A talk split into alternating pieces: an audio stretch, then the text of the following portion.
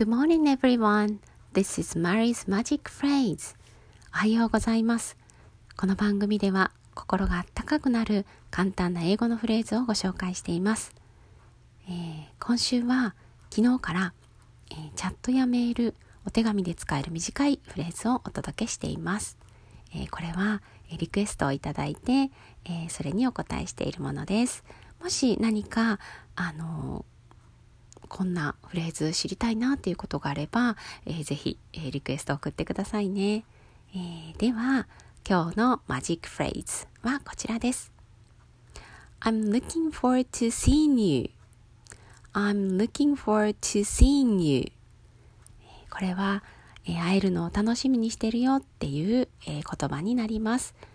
えー、これはね、え、離れている時に、えー、まだね、会う予定がない時でも、えー、もう予定が決まっている時でも、えー、早く会いたいよっていう、え、温かい気持ちを表すものです。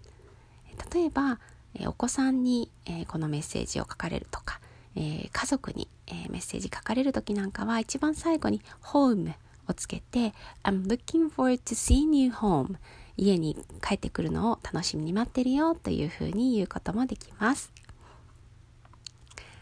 今日のフレーズは I'm looking forward to see you あ、今間違えましたね。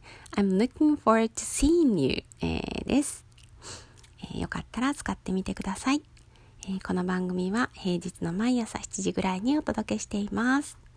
Okay, that's all for today. I hope you check this program again soon. Bye.